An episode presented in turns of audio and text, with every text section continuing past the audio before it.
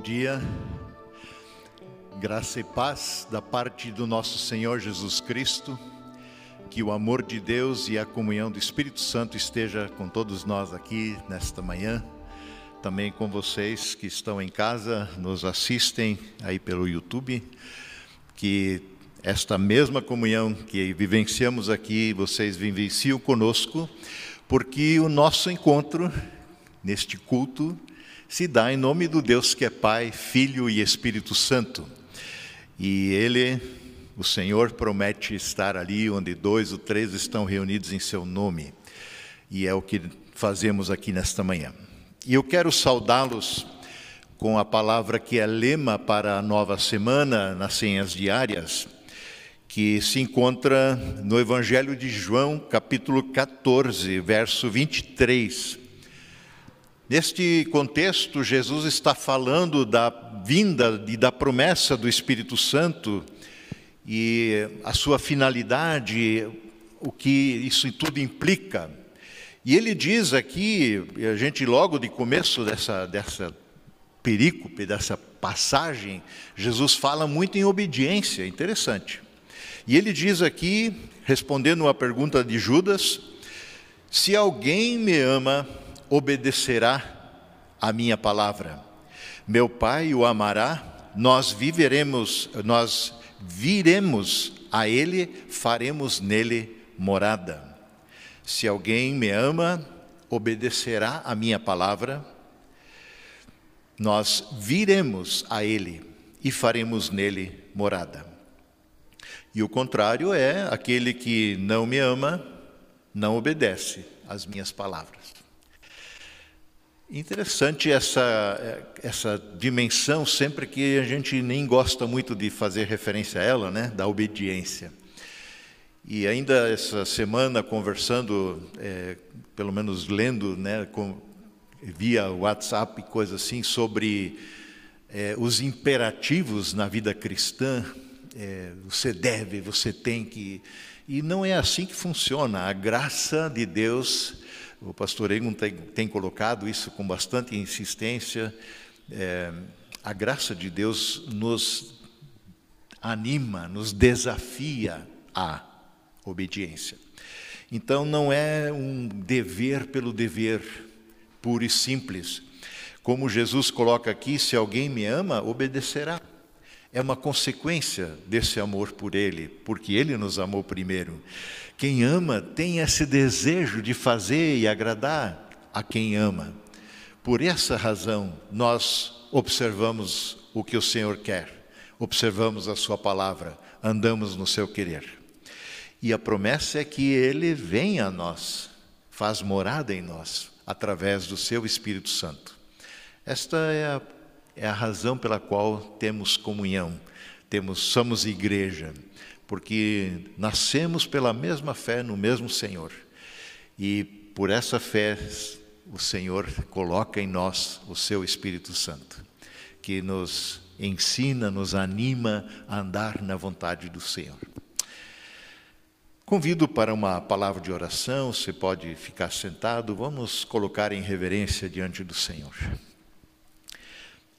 Eterno Deus, amado Pai, muito obrigado pelo novo dia, por podermos despertar com vida, saúde, é, por todo o conforto também e tudo que necessitamos, na verdade, para a nossa vida, o Senhor tem providenciado e expressamos a nossa gratidão diante de Ti.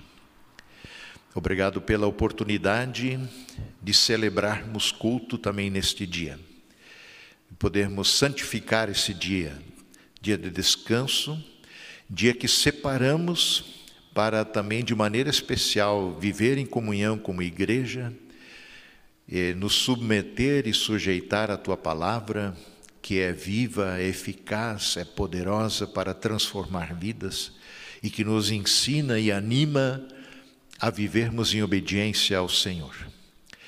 Colocamos-nos aqui humildemente na tua presença, assim como as pessoas em, em seus lares, é, clamando: Senhor, vem, opera em nós, trabalha em nossos corações, em nossas vidas, em nossas mentes, para que sejamos é, verdadeiramente transformados à semelhança de Cristo mais e mais. E assim queremos espelhar, Senhor, a tua glória nessa terra onde o Senhor nos tem colocado, sendo sal da terra, luz do mundo, como tu nos tornaste por meio de Jesus. Pedimos que nos abençoes e que tua presença seja marcante entre nós. Em nome de Jesus. Amém. Convido para expressarmos também o nosso louvor diante do Senhor. Começamos cantando ao Senhor um cântico novo.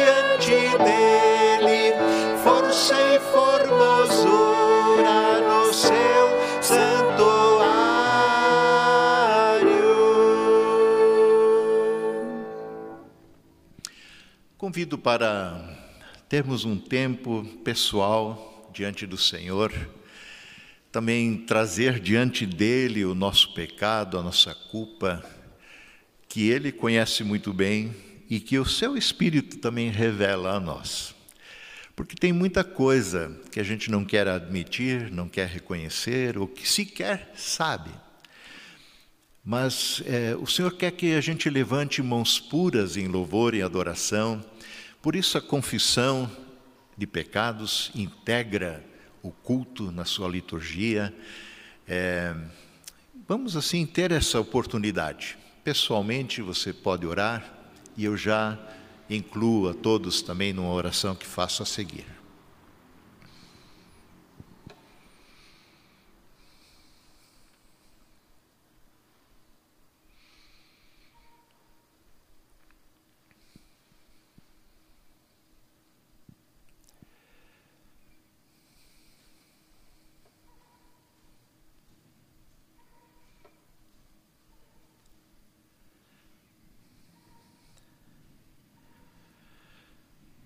Senhor querido, tu nos conheces e ainda assim não nos rejeitas. Conheces nossos pensamentos, nossas palavras, ações, atitudes. E muita coisa em nós, é, tantas vezes, é manifestação da velha natureza quando a carne se impõe, o egoísmo se impõe e se sobrepõe ao que o teu Espírito, com carinho e com cecil suave, tenta nos lembrar e nos conduzir por um caminho gracioso, puro, verdadeiro. Perdoa-nos, Senhor, por amor de Jesus que morreu exatamente por isso naquela cruz.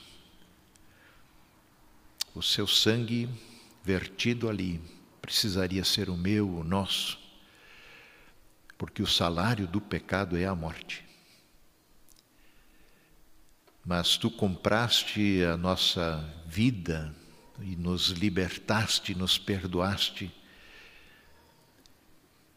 por meio da fé em Cristo. E assim, em nome de Jesus que nós clamamos, Pai querido, tem piedade de nós. Perdoa nosso pecado, limpa nosso coração, purifica nossa mente, nossa forma de pensar, de agir, de maneira que em nosso viver possamos refletir e irradiar a luz de Cristo, é, que as pessoas percebam, Senhor, não que somos melhores do que ninguém, mas que o Senhor faz toda a diferença em nossa vida. Assim nós oramos, clamamos em nome de Jesus, nosso Senhor e Salvador. Amém. E o Senhor nos garante que, se nós confessarmos os nossos pecados, Ele é fiel e justo para nos perdoar os pecados e nos purificar de toda injustiça. Com essa certeza, a gente pode ir na paz de Deus, sabendo que estamos limpos diante do Senhor, aceitos e acolhidos por causa de Jesus. Cantamos um próximo hino. É, há momentos em que as palavras não resolvem.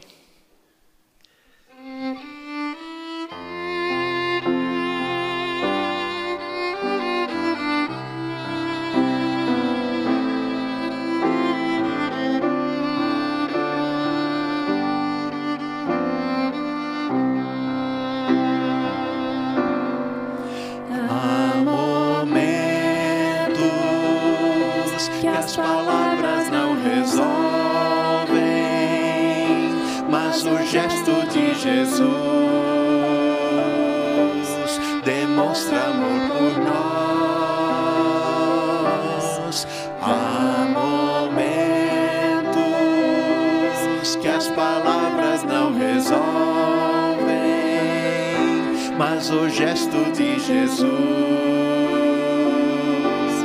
demonstra amor por nós. Foi no Calvário que ele, sem falar, mostrou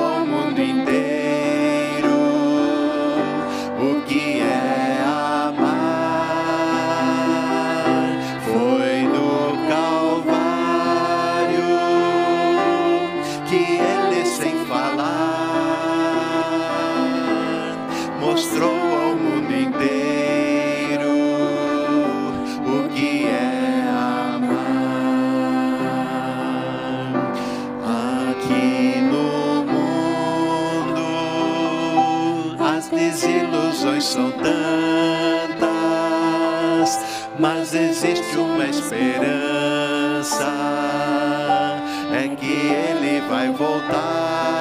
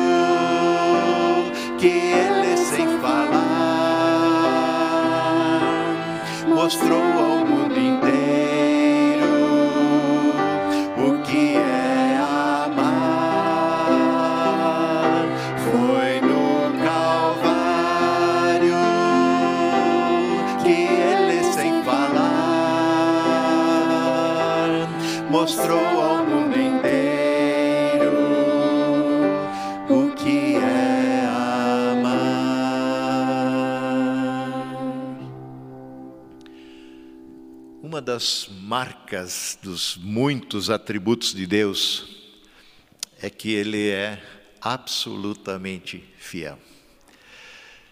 É, a fidelidade, em nosso contexto hoje, é algo difícil de se achar. É, compromissos ah, que são assumidos são rompidos com, assim como se assume com igual facilidade se rompe os compromissos assumidos. Mas Deus tem um compromisso com a gente. É, e esse compromisso foi assumido em Jesus.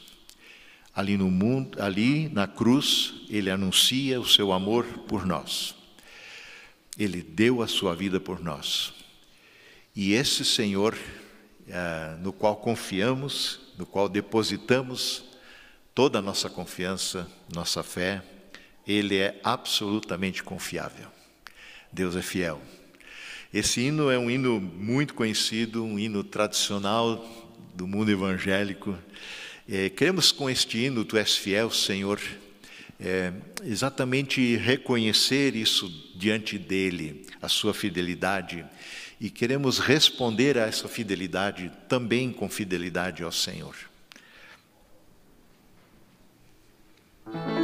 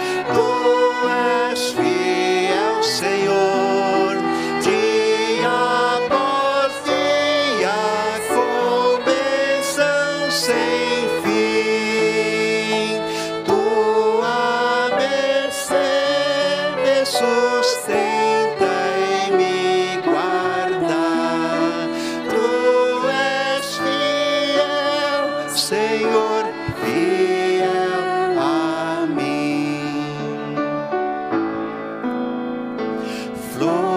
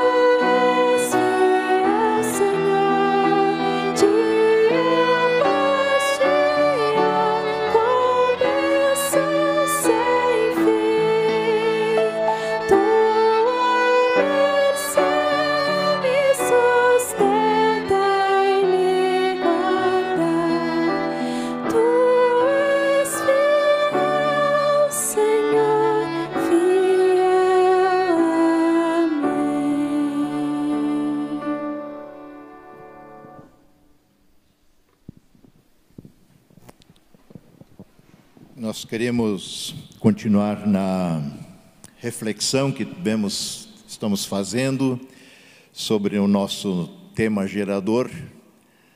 Os vasos continuam aí firmes e fortes. É comunhão, oração e gratidão. E eu, nós temos refletido mais agora nos últimos sobre gratidão e eu quero ler para nós o texto de referência, já foi lido aqui no culto retrasado, mas retomo de Filipenses 4, versos 10 a 20. Filipenses 4, versos 10 a 20. Você pode abrir sua Bíblia, ligar ela, né, se for o caso. Eu leio da nova versão internacional. Alegro-me grandemente no Senhor, porque finalmente vocês renovaram o seu interesse por mim. De fato, vocês já se interessavam, mas não tinham oportunidade para demonstrá-lo. Não estou dizendo isso porque esteja necessitado, porque aprendi a adaptar-me a toda e qualquer circunstância. Sei o que é passar necessidade, sei o que é ter fartura. Aprendi o segredo de viver contente em toda e qualquer situação. Tanto é, seja ser, ser bem alimentado, seja com fome, tendo muito, passando necessidade, tudo posso naquele que me fortalece. Apesar disso, vocês fizeram bem em participar de minhas tribulações. Como vocês sabem, Filipenses, nos seus primeiros dias no Evangelho, quando parti da Macedônia, onde fica a cidade de Filipos, nenhuma igreja partilhou comigo no que se refere a dar e receber, exceto vocês.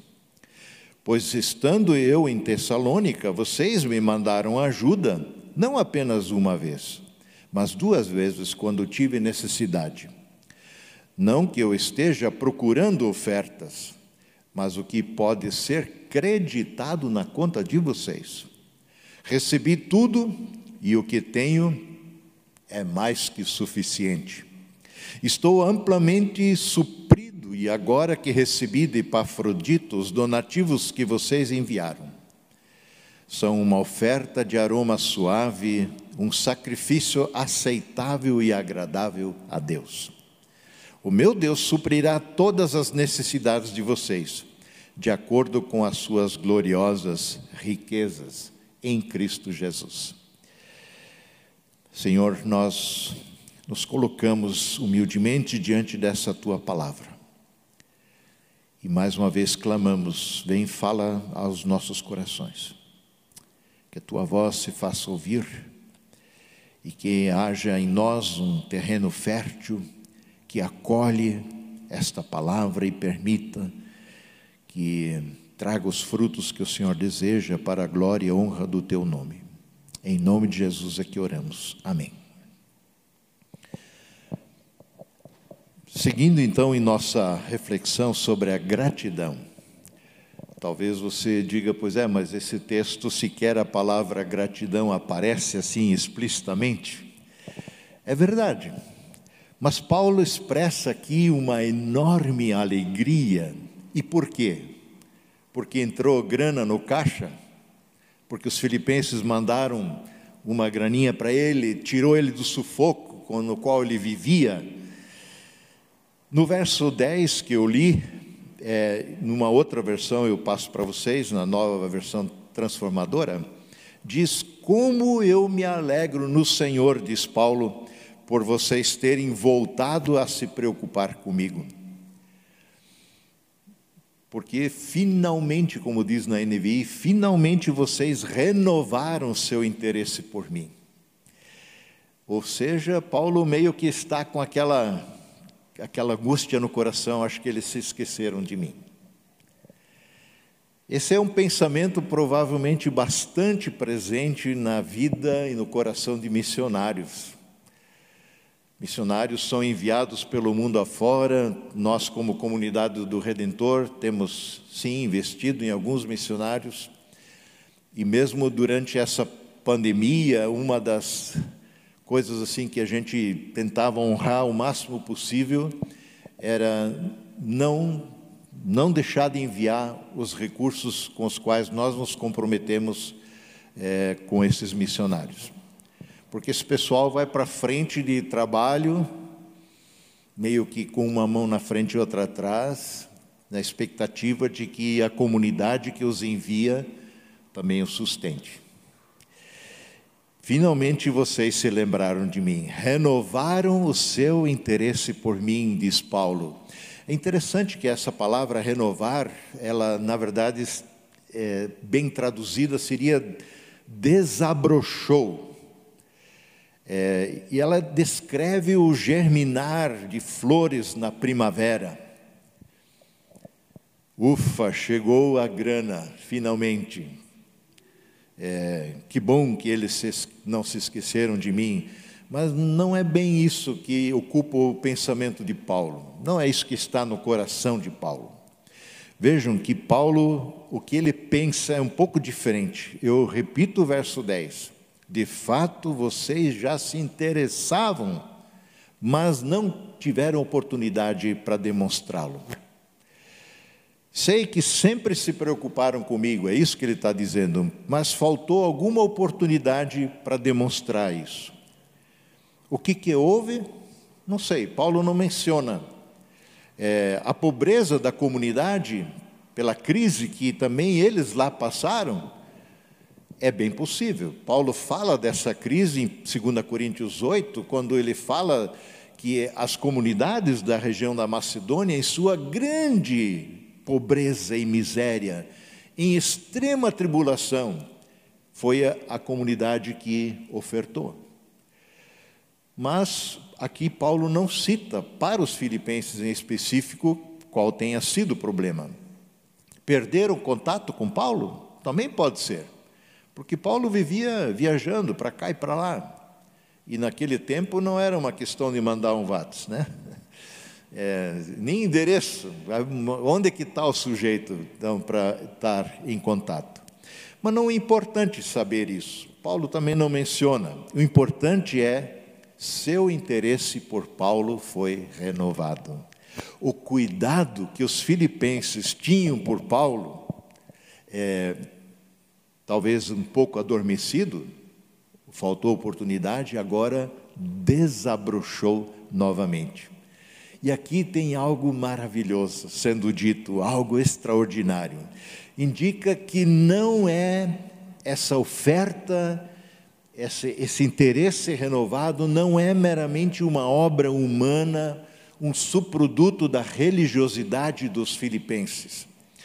Quando uma flor desabrocha, quando ela renova suas forças na primavera, isso não é a realização dela sob a atuação criadora de Deus, ela nem pode diferente, contanto que esteja viva e sadia, não morta, claro.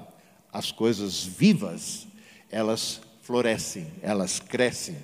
Igualmente, a doação dos filipenses a Paulo não é outra coisa do que uma expressão natural da fé viva em Cristo. A fé que eles têm em Cristo, que lhes foi anunciado por meio de Paulo esse evangelho, opera neles e faz com que tragam esse tipo de fruto. E é por isso que Paulo também diz aqui no verso 10: Alegrei-me sobremaneira, alegrei-me grandemente no Senhor. A sua alegria não está nos filipenses, a sua alegria está no Senhor. Porque, ainda que esse produto venha através dos filipenses, mas Paulo sabe que também isso foi o Senhor que operou. E aqui Paulo vai então, ele quer evitar um mal entendido a esse respeito e vai argumentar um pouco mais no verso 11 e 12. Não digo isso, essa alegria que eu tenho no Senhor, grande alegria, por estar necessitado e porque chegou agora uma oferta. Eu não estou dizendo isso por causa disso, porque eu aprendi a ficar satisfeito, a viver contente com o que tenho. Sei viver, sei viver na necessidade e também na fartura. Aprendi o segredo de viver contente em toda e qualquer situação, diz Paulo, de estômago cheio, de estômago vazio, não importa, tendo muito, tendo pouco. Posso todas as coisas por meio de Cristo que me dá as forças. É, sua muita alegria pelo auxílio não indica que estivesse meramente necessitado. Não há por parte de Paulo aqui nenhuma bajulação em relação aos filipenses. Ah, como vocês são generosos, gente querida, vocês são misericordiosos e fiéis para comigo. É, ele não aproveita essa ocasião para fazer qualquer tipo de especulação, de manipulação, dizendo: poxa, quem sabe vocês poderiam dar com mais regularidade, não é? Não me deixem assim, ah, nessa ansiedade, nessa angústia por tanto tempo. Quem sabe vocês capricham mais, deem mais regularmente. Não. Paulo procura manter sua liberdade e a sua independência também com relação à igreja, à comunidade dos filipenses. Eu repito o que ele diz. Não estou dizendo isso, que estou super contente e alegre no Senhor, porque eu esteja necessitado. Porque eu aprendi a adaptar-me a toda e qualquer circunstância. Sei o que é passar necessidade, sei o que é ter fartura, aprendi o segredo de viver contente em toda e qualquer situação. Bem alimentado, com fome, passando necessidade ou não. Realmente, o contentamento é algo a ser aprendido. E podemos aprender não só com Paulo, nas Escrituras de modo geral nós temos referências a isso. Mas se sempre tivemos de tudo, do bom e do melhor, nunca passamos necessidade, no momento que ela chega, quem sabe a gente se torna um resmungão. Lembram do povo de Deus quando foi liberto do Egito e começou a andar pela, pelo deserto rumo à terra prometida? Não demorou muito, nada, nada, nada, e o pessoal estava resmungando porque só dá esse maná ainda para comer toda manhã, todo dia. Que saudades nós tínhamos do Egito, lá tinha pepino, tinha salada, tinha melancia, lá tinha carne, e agora nós estamos aqui no deserto comendo só esse negócio aí chamado maná. É, murmuraram. A não ser que você receba todas as coisas com gratidão, como dádiva imerecida do Senhor, e não como um direito adquirido, o qual você exige de Deus e dos outros, só então você terá um coração grato. Só então você aprenderá a viver em contentamento. Acho que nós conhecemos, eu pressuponho, mas eu vou contar rapidamente a história de Jó, uma partezinha. É, Jó diz o texto que era um homem temente a Deus, íntegro, justo, evitava toda forma de mal. Mesmo sendo justo, íntegro, ele perdeu tudo que tinha. E não por culpa dele. Ele não tinha culpa em cartório. É, de uma certa forma, é interessante a dinâmica da leitura do capítulo 1. É, os mensageiros chegam quase que fazendo fila na casa do homem. Ó oh, Jó, Uh, vieram lá, o pessoal, o povo lá atacou aqui os pastores, roubou teu gado. Aí já vem outro, atacaram e mataram os empregados e roubaram os teus camelos. E, e assim vem. E porque a tempestade destruiu isso e teus filhos morreram, até os filhos foram, que estavam reunidos, comunhando, com, em comunhão, em alegria, celebrando, e todos eles morreram numa tragédia. E então nós lemos no verso 20: Jó se levantou, rasgou o seu manto, depois raspou a sua cabeça, prostrou-se com o rosto no chão e adorou o Senhor. E aí ele diz: Jó, saí nu do ventre de minha mãe e entrarei nu e estarei nu quando partir. Eu costumo dizer: carro fúnebre não tem reboque. Você não leva nada. Se não sabia, fica sabendo hoje. Porque a gente vive como se ah, esse negócio tudo me pertence, isso vai junto um dia. Saí nu do ventre da minha mãe e estarei nu quando partir. O Senhor me deu o que eu tinha, o Senhor o tomou. Louvado seja o nome do Senhor. E Jó não perdeu só os, os bens, os filhos, Jó perdeu a própria saúde. No capítulo 2, a história continua. Jó começou a ter feridas terríveis, da sola dos pés até o alto da cabeça, diz o texto. No verso 8 diz que Jó, então, seguintes, que ele estava sentado no meio de cinzas, raspava a pele com um caco de cerâmica para se coçar. Não sei se a gente consegue imaginar essa situação. A mulher dele, vendo isso, a sua esposa, é, diz para Jó: Você ainda insiste em manter a tua integridade? Amaldiçoa a Deus e morra, meu. E aí Jó responde: você fala como uma mulher doida qualquer. Aceitaremos da mão de Deus apenas as coisas boas e nunca o mal? E em tudo isso Jó não pecou com os seus lábios. Alguém que teme de fato o Senhor, que reconhece que tudo que tem é dele, aprende a viver contente em toda e qualquer circunstância.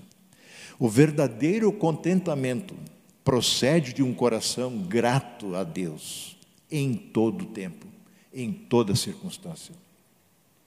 De fato, Paulo não é grato a Deus porque acabara de receber uma oferta, uma, uma doação dos filipenses. Que sujeito mais acomodado, a gente poderia dizer, né? É, para ele parece que nada importa, tanto faz a vida, como ela vai, tá bom, mas não é isso. O contentamento não é isso. De onde Paulo aprendeu esse segredo de viver assim contente, adaptado a qualquer situação? Ele responde no verso 13: Posso todas as coisas por meio de Cristo que me dá as forças. Ou na versão do Almeida, que é mais conhecido nosso, tudo posso naquele que me fortalece. Tudo posso naquele que me fortalece. Quantas vezes você já usou talvez esse versículo fora do contexto? Ou ouviu alguém usar? É, me lembro de um lutador de boxe famoso no passado, quando lutou com o Mike Tyson, né, o Jordan, e botou isso no, no kimono dele nas costas, já que eu vou enfrentar Mike Tyson, tudo posso naquele que me fortalece, até ganhar do cara. Você já se deu conta, uma vez, do que acontece quando nós tiramos esse verso do seu contexto? Tudo posso naquele que me fortalece. Refere-se quase que dá um, uma perspectiva de autossuficiência em tudo, não é? Eu posso tudo. Não é a força, não é a autodisciplina de Paulo que o torna superior, uma pessoa que está acima das circunstâncias, não é isso, nada me atinge. Paulo se sabe sustentado e capacitado pelo Senhor, não importando a situação, porque o seu caminho é o traçado pelo Senhor. Por isso, ele também não precisa esconder as suas fraquezas. Paulo tem absoluta liberdade de falar delas diante das comunidades, nas suas cartas. Tudo posso é no Senhor. Não significa que aqui tenhamos o segredo e a fórmula de um super-herói na fé. Sua ênfase aqui está na necessidade. Justamente na fraqueza, na necessidade, quando falta, quando está com fome e tudo mais, ele também pode passar por essas circunstâncias, porque depende do Senhor. É nas dificuldades que se evidencia em Paulo o poder de Cristo, o cuidado do Senhor. Posso todas as coisas por meio de Cristo que me dá forças, e sim na nova versão transformadora. Como ele escreve aos Coríntios, Paulo, quando pediu três vezes ao Senhor: tira de mim esse espinho na carne que incomoda, que fere, que machuca. E o Senhor responde para ele: Paulo, a minha graça te basta, ela é suficiente para ti, porque o poder se aperfeiçoa na fraqueza. De boa vontade, então, diz Paulo, mais me gloriarei nas fraquezas, para que sobre mim repouse o poder de Cristo pelo que sinto prazer nas fraquezas, nas injúrias, nas necessidades, nas perseguições, nas angústias, por amor de Cristo. Porque quando sou fraco, então é que sou forte. É, enquanto a gente acha que dá conta, enquanto nós controlamos a situação, a gente sequer abre espaço para Deus agir mas é na fraqueza, na necessidade, quando batemos no nosso limite, é que e a gente rende a coisa ao Senhor, é que a gente vai ver Deus agindo, Deus fazendo as coisas. E a gente não precisa esperar para bater nesse limite. A gente pode se render numa vida contente, esperando todas as coisas das mãos dele. Isso fica mais claro ainda aqui no verso 14, na sequência do nosso texto, e apesar disso, diz Paulo, vocês fizeram bem em participar das minhas tribulações, ou seja, mesmo que Paulo tenha aprendido o segredo de viver contente em toda qualquer situação, mesmo assim vocês fizeram bem em me ajudar nas dificuldades pelas quais estou passando, diz ele. Isso é, foi gentil da parte de vocês, que vocês foram solidários em minha dificuldade. Ou seja, a oferta dos filipenses é sinal da comunhão que os une a Paulo. Nada mais que isso.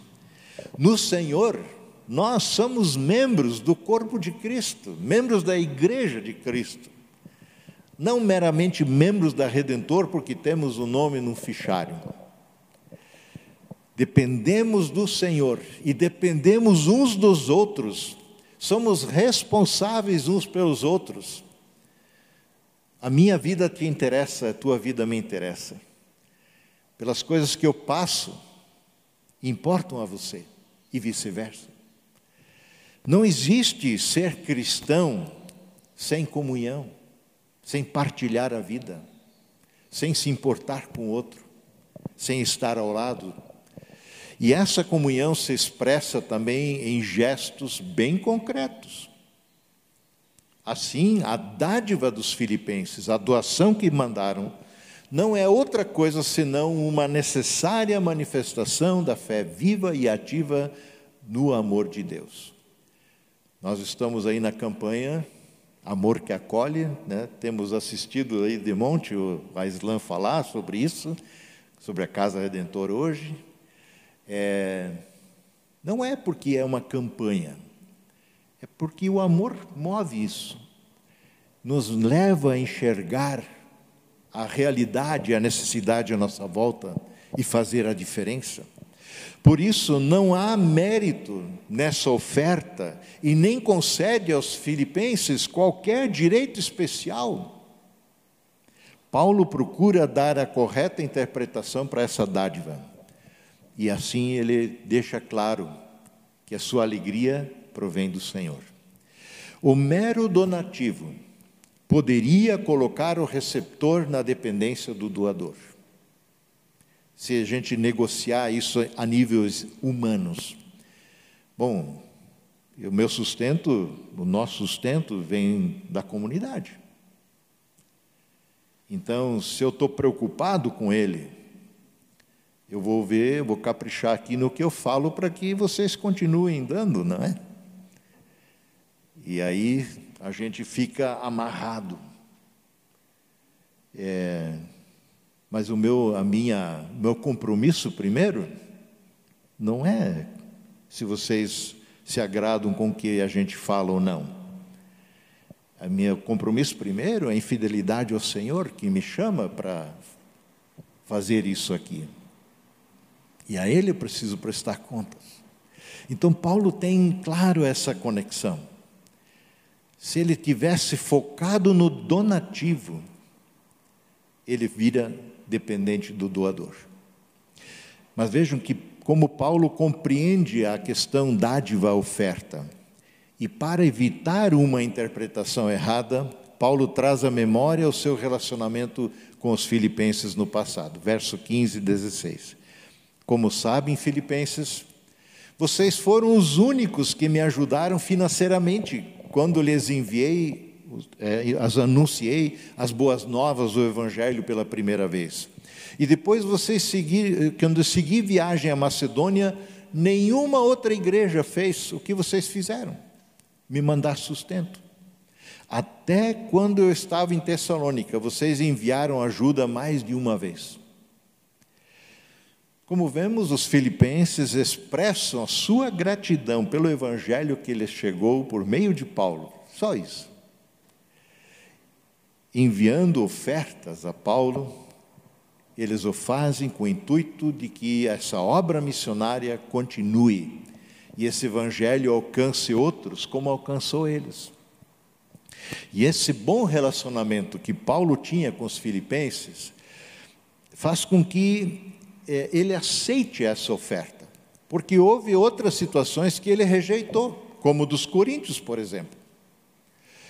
Nenhuma outra igreja partilhou comigo no tocante a dar e receber, diz ele.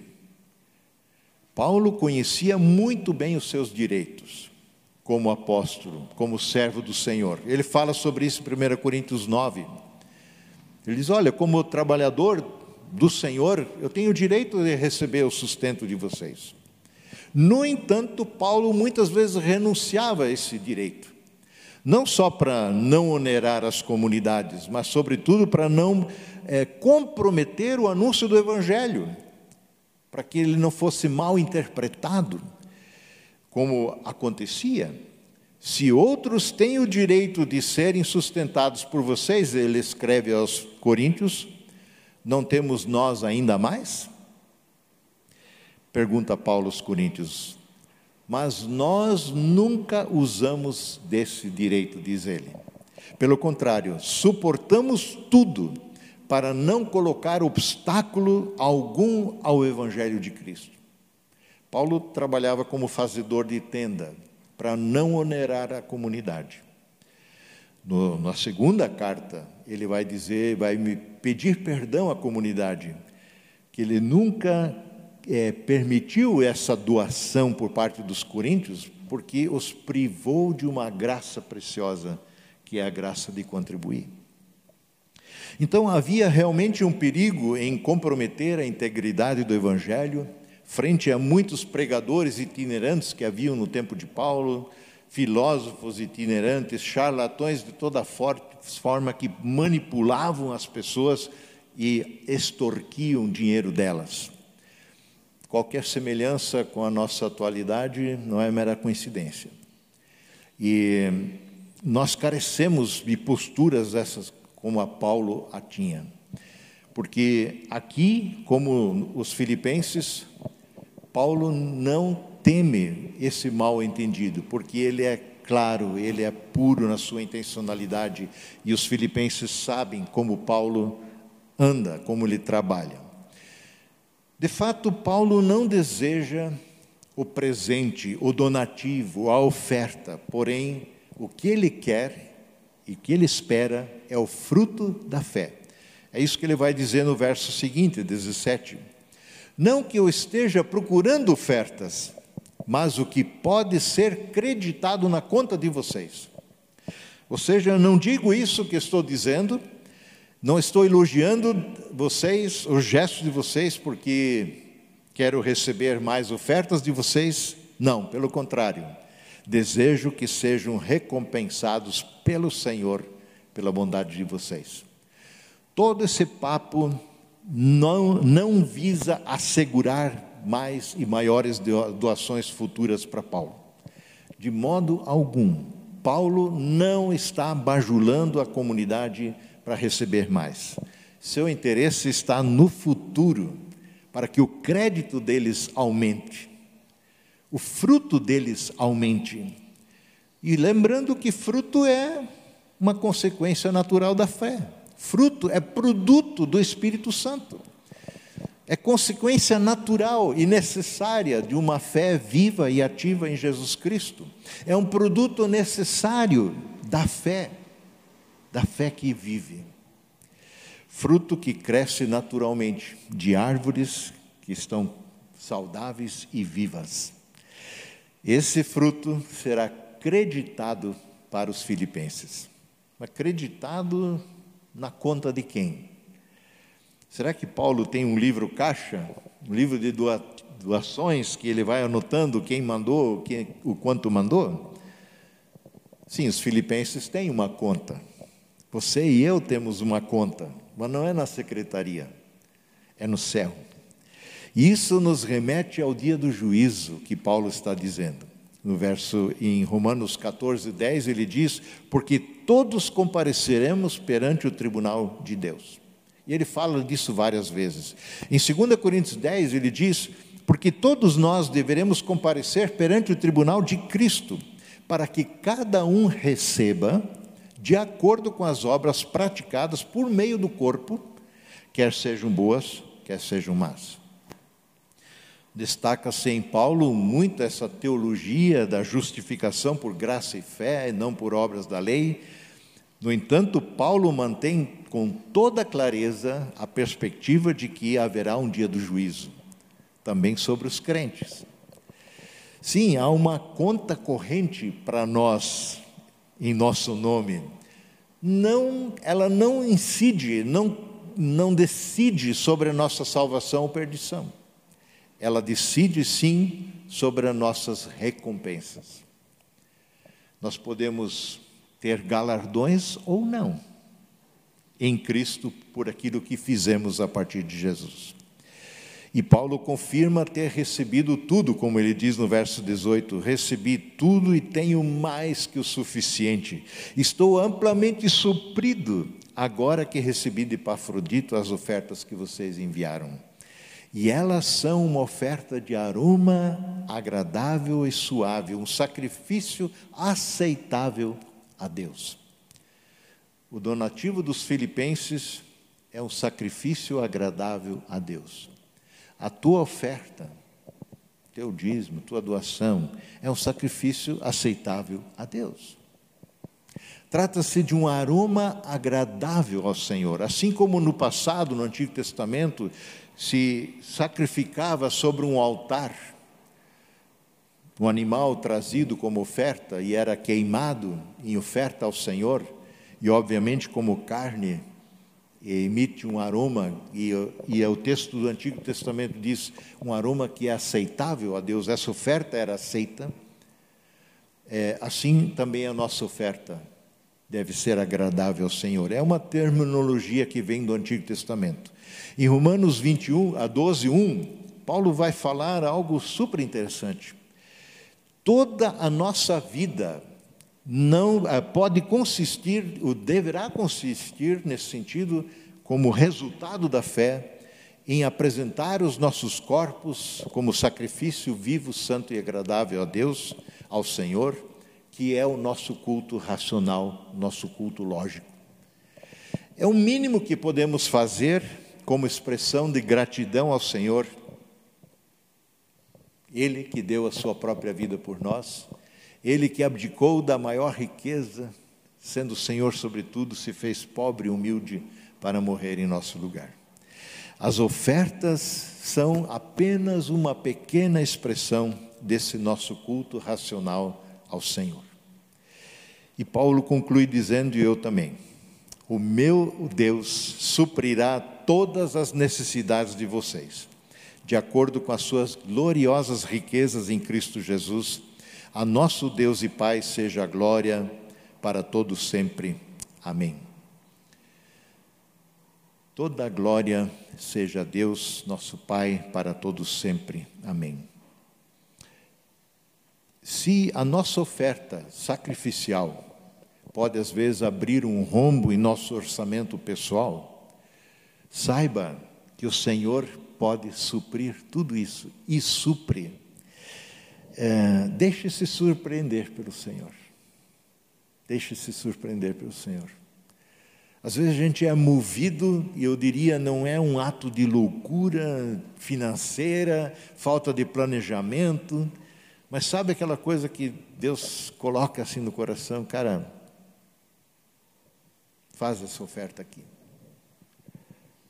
E não porque você espera resultados, mas mesmo talvez sendo sacrificial e arrumando, dando um arrumbo na tua, na tua gestão financeira, o Senhor supre. O Senhor supre porque você e eu podemos ser resposta de oração na vida de muitos, assim como o Senhor responde também às nossas orações. Em todo caso, em tudo isso, no dar e receber, o Senhor é glorificado, que enche e que Ele enche, enche o nosso coração de alegria e gratidão, para que toda a nossa vida seja expressão de adoração a Ele. Amém.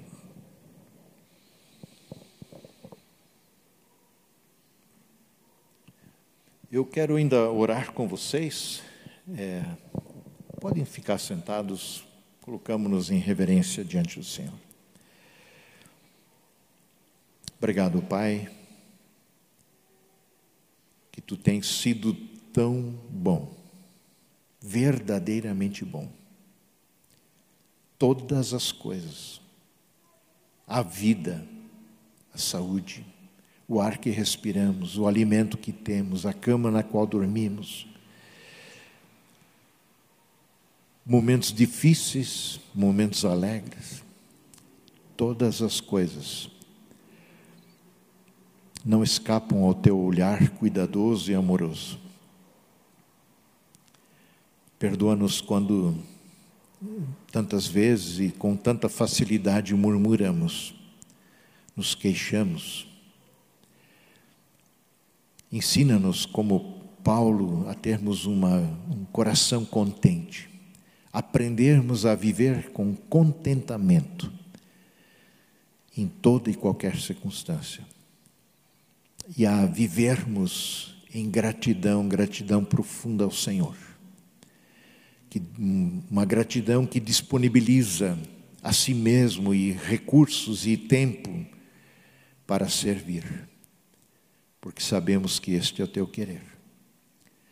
Guarda essa tua palavra em nossos corações e mentes. Em nome de Jesus. Amém. Passou ao Islã.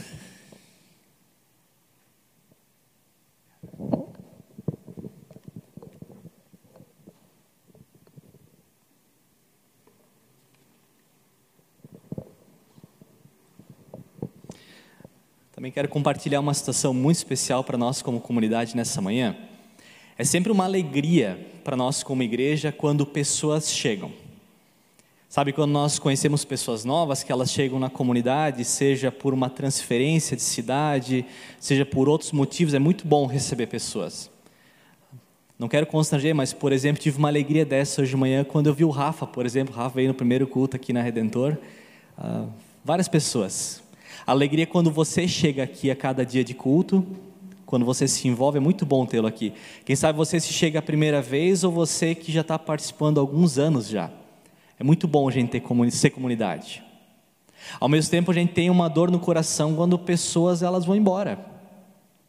Despedidas são sempre difíceis. Existe uma situação que a gente consegue conjugar as duas coisas: a alegria de uma pessoa, não porque ela vai embora, mas uma alegria por uma pessoa quando ela é enviada para um outro lugar. quando ela, como comunidade, é enviada a anunciar o Evangelho, seja num outro bairro, outra cidade, e no nosso caso, nessa manhã aqui, para um outro país. Eu quero convidar a Thaís para vir à frente. Primeiramente a Thaís, quem sabe seja conhecida de vocês. Thaís Fontes da Silva. O da Silva nem conhecia Thaís, descobri depois, só conhecia por Thaís Fontes. E a Thaís está sendo enviada nessa manhã de culto aqui na comunidade do Redentor para um intercâmbio. Não sei quem de vocês já teve essa oportunidade, ou talvez você conheceu alguém daqui da comunidade que já foi. E a Thaís está indo para o intercâmbio para a Noruega. Ah, quem sabe eu aproveito, Thaís, antes de continuar, você talvez pode dizer um pouquinho do que, que você vai fazer na Noruega, pode ser? Oi, bom dia. Eu vou para a Noruega, primeiramente para estudar numa escola chamada Haud. E aí, depois de um tempo, a gente vai ser encaminhada para uma comunidade local, onde a gente vai estar trabalhando lá na igreja por um tempinho também. E espero aprender norueguês também. Isso aí, então a Thaís está indo, e não é só a Thaís que vai, depois eu vou chamar mais alguns para frente aí, mas sempre é uma oportunidade, um privilégio, também fica aqui já Gratidão ao Movimento Encontrão, que tem sempre mobilizado esses intercâmbios, que é muito bacana, muito bonito. E Thaís, sobre essa tua ida para a Noruega, eu queria deixar uma palavra bíblica para você.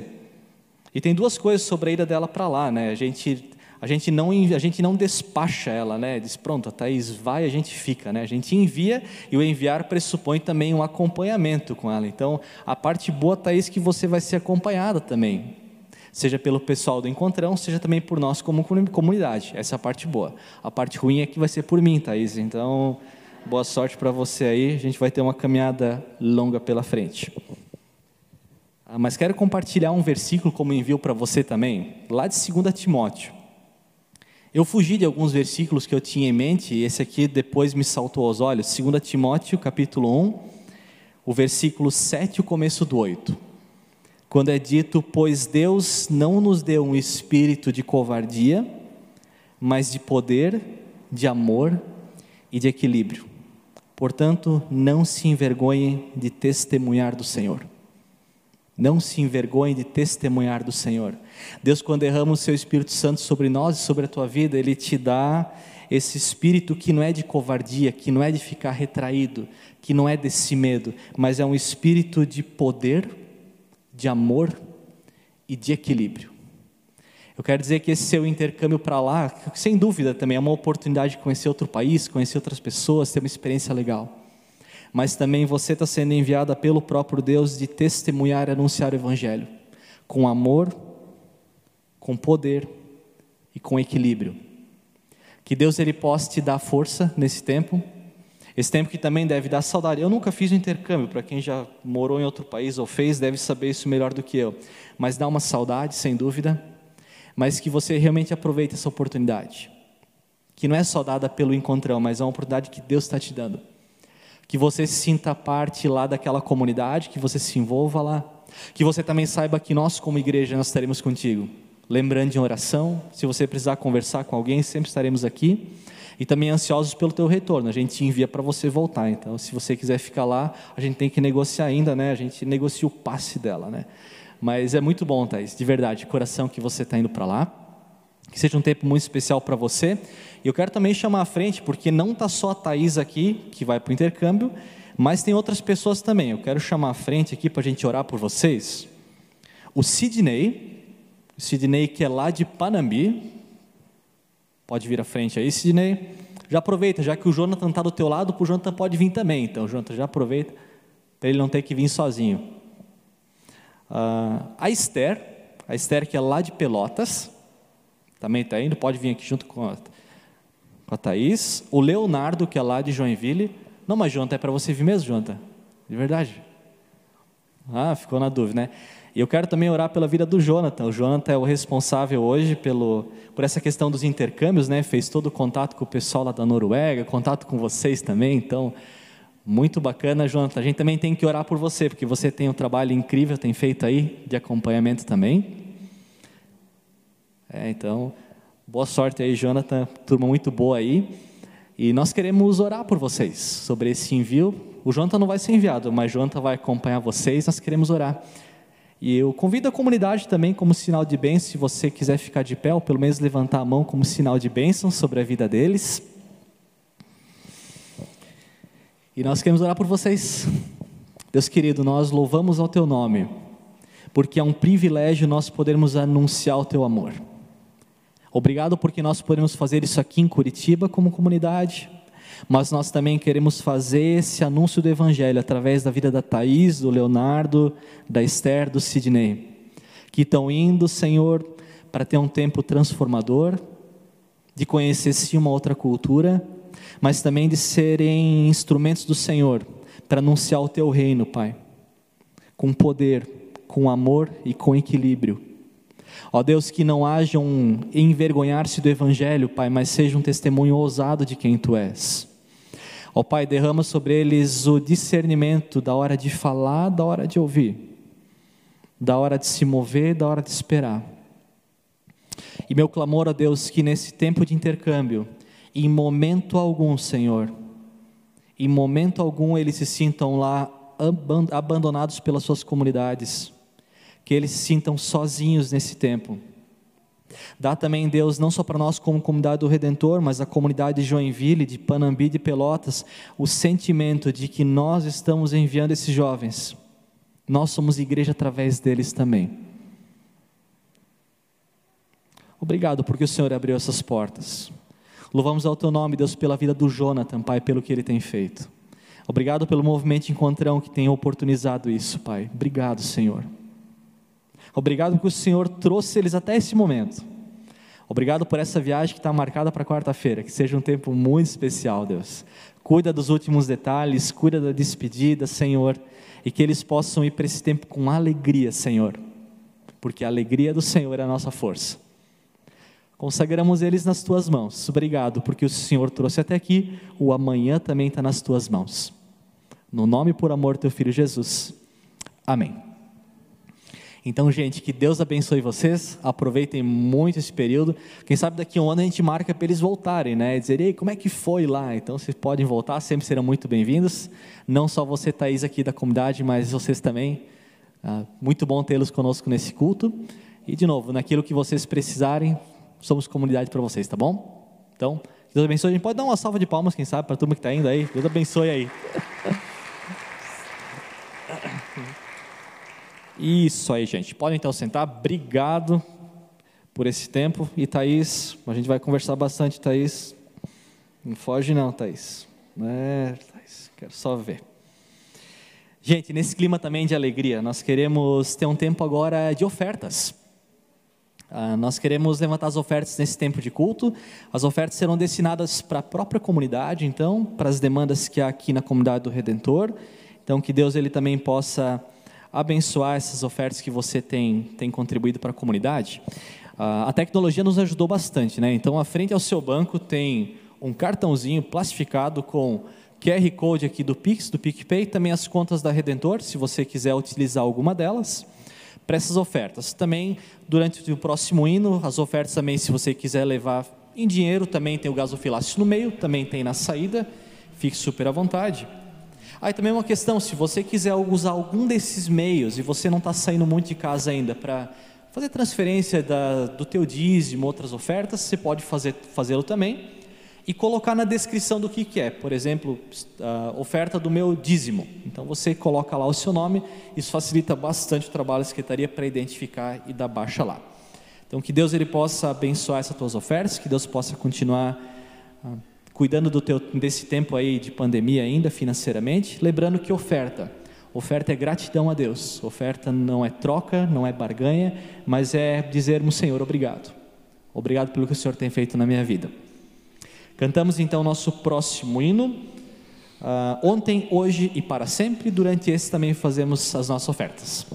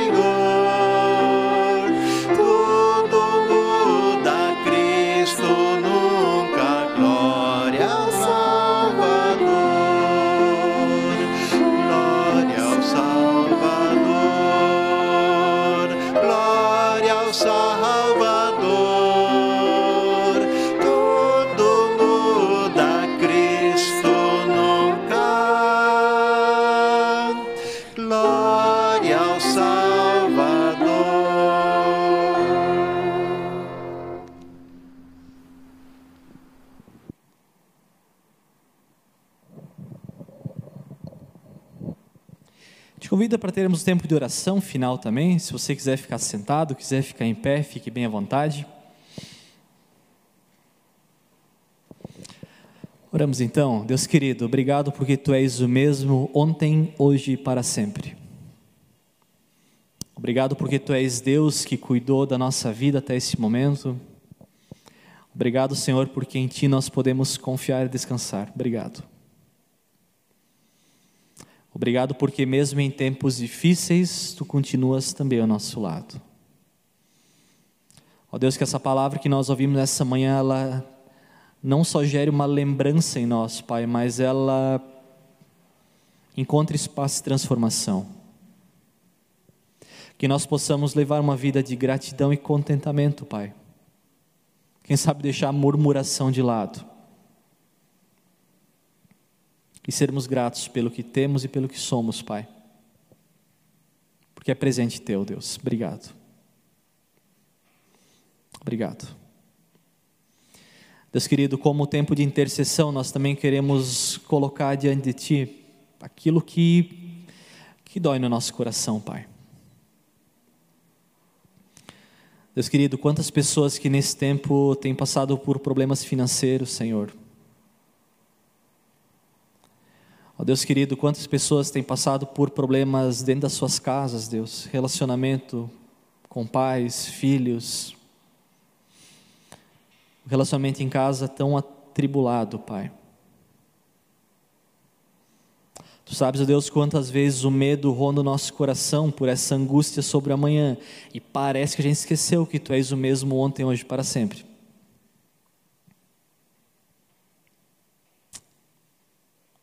O Senhor sabe o que está no nosso coração. O Senhor sabe onde dói. Quantas pessoas nesse dia, Pai, internadas nos hospitais, passando pelo Covid. Quantas pessoas nas suas casas se recuperando com sequelas, Pai. Cuida delas, Senhor.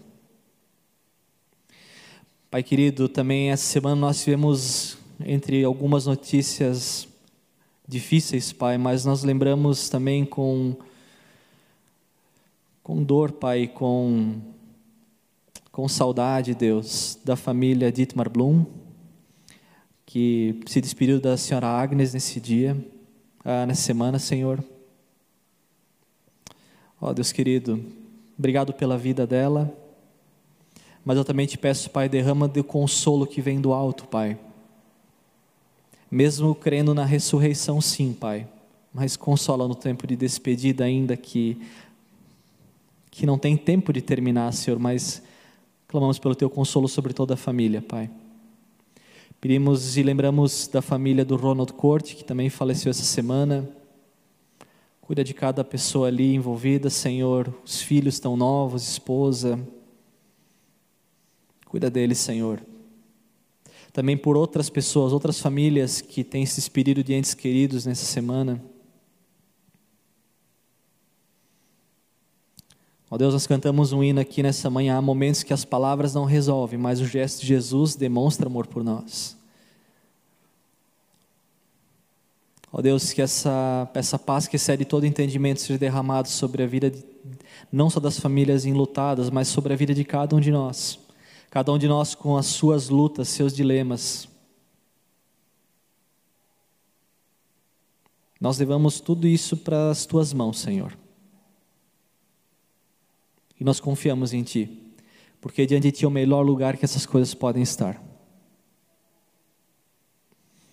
Deus querido, também as demais coisas que estão nos nossos corações, nós queremos colocar diante de Ti, orando como comunidade, a oração que o Teu Filho nos ensinou dizendo: Pai nosso que estás no céu, santificado seja o teu nome, venha o teu reino, seja feita a tua vontade, assim na terra como no céu.